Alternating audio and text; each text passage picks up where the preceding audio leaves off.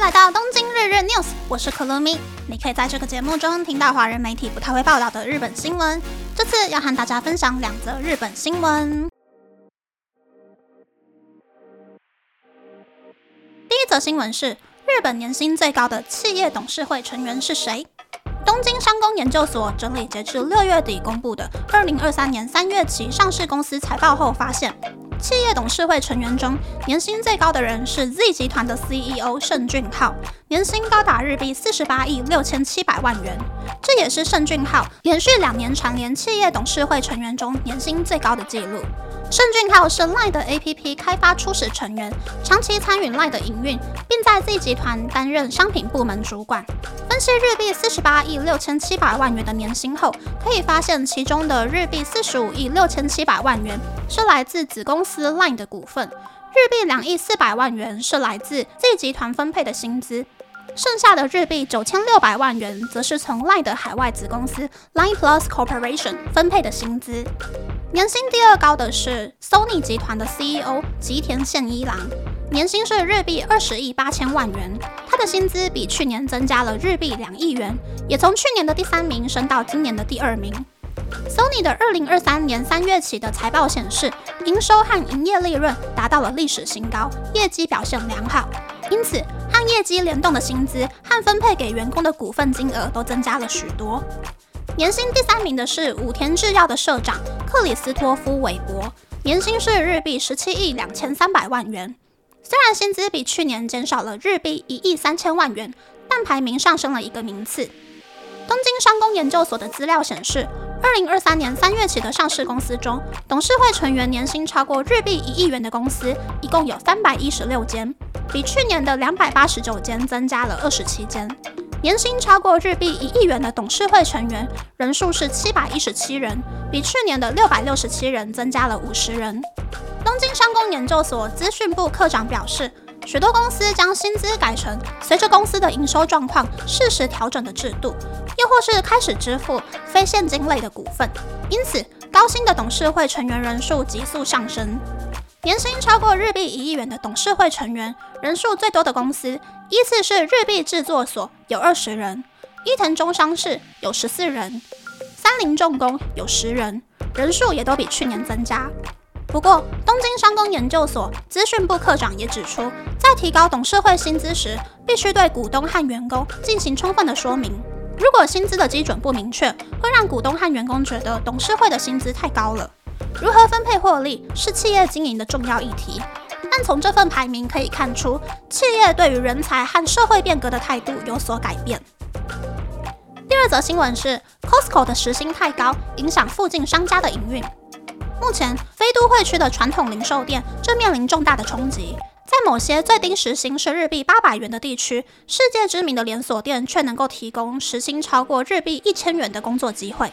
群马县的某间加油站老板说，群马县的最低薪资是日币八百九十五元，无法提供和国际企业相同的薪资。这是因为 Costco 的时薪是日币一千五百元。Costco 在日本的时薪基本上是日币一千两百元起跳，还提供全职的工作，工作环境也挺不错的，至少比群马县其他时薪低于一千元的打工机会来得好。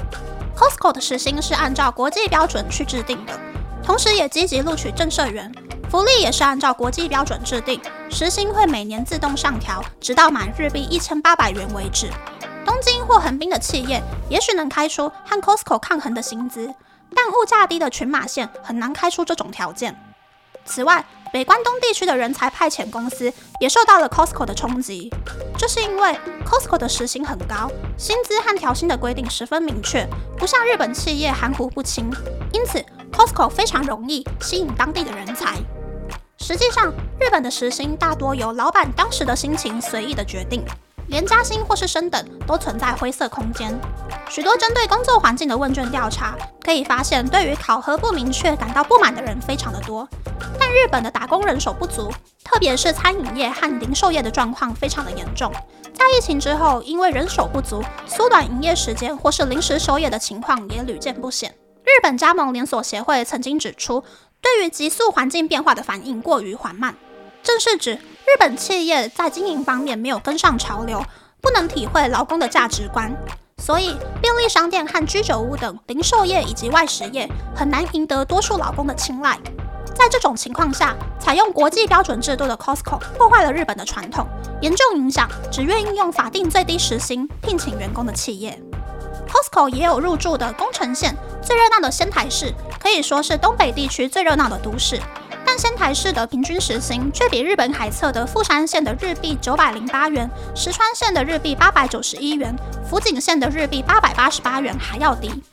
仙台市中心的居酒屋有许多时薪低于日币一千两百元的店家，但 Costco 即使是平日的白天，也提供日币一千两百元的时薪，很多当地公司根本无法去抗衡。有很多符合条件的年轻人都去 Costco 打工了，而且 Costco 转正的几率很高，公司形象优良，名牌不需要标示本名，保障员工的个人隐私，也影响了许多日本的地方企业。但其实，就算时薪比 Costco 低，但像星巴克这种外国连锁咖啡厅也很受求职者的欢迎。这代表企业要面临的问题不仅仅是人手不足、时薪过低，也还要面对缺乏吸引力的问题。过去的日本企业是挑选员工的甲方，认为可以选择的人有很多，但现在却成为了被选择的一方。如果想要吸引优秀的年轻人才，就必须要增加公司的吸引力。此外，低离职率代表可以降低每年的征才费用，也更容易花时间培养有实力的员工。但日本零售业多数的经营者没有反省公司的规章，反而怪罪 Costco 影响自家企业的经营。日本首相岸田文雄上台后，曾经表示要让日本全国平均最低时薪达到日币一千元，但实际上有超过一千元的地区就只有东京都、神奈川县和大阪府。北关东地区除了 Costco 之外，二零二四年也预计要开一间新的 IKEA，虽然规模不及 Costco，但也计划要录取两百五十名正社员，公司形象也非常不错，更加影响群马县当地的零售业，而且。Costco 和 IKEA 成功打入日本后，其他的国际企业也对于领低薪但勤劳的日本劳工有兴趣。薪资福利的国际标准化可能会成为最低时薪不到日币一千元的四十四个县的劳工薪资提升的力量。以上是这次和大家分享的两则新闻。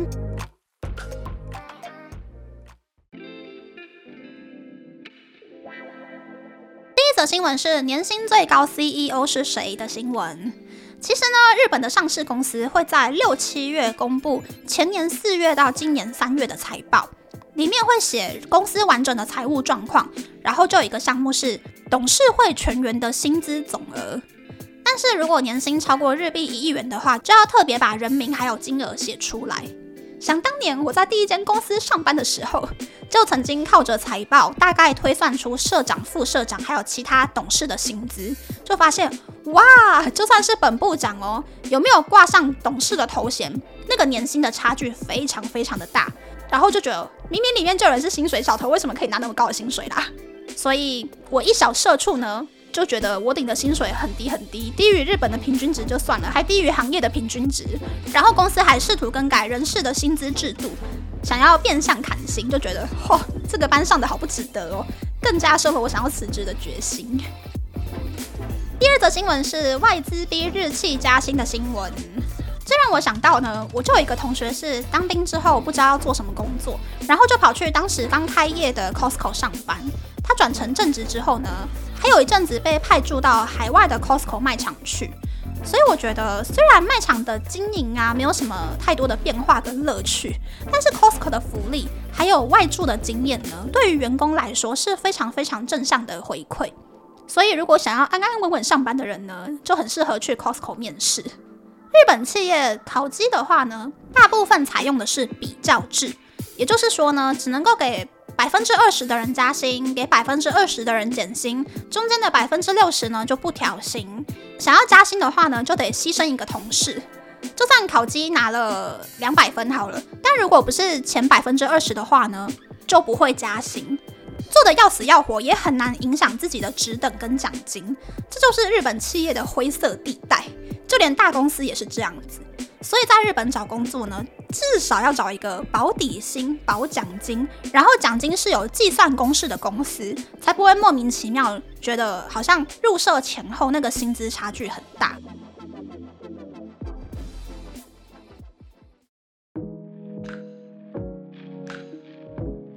接下来想要和大家分享这几天东京热到了突破认知的程度。晚上十二点要睡觉的时候，就发现哦，外面的气温居然还有三十度呢。我有一个同事啊，他就在六月买了一个循环扇，想说哦，这个夏天晚上睡觉就不要开冷气了，用循环扇就好了。但是没想到他居然在半夜就被热醒了，这代表说房间的室内温度已经超过二十七度了耶。而且现在才七月中，但是白天的体感温度已经远远超过三十五度很多了。就连名古屋都公告说，现在学生不可以上体育课。然后迪士尼也说要视气温暂停部分的游行活动。所以大家来日本玩的时候啊，千万不要省钱。喝完水之后呢，就不去买水喝了。我们就换个心态，多多去找日本的自动贩卖机或者是便利商店。看看有没有平常没有看过的新奇的饮料，做好水分补充，才不会因为中暑扫兴哦。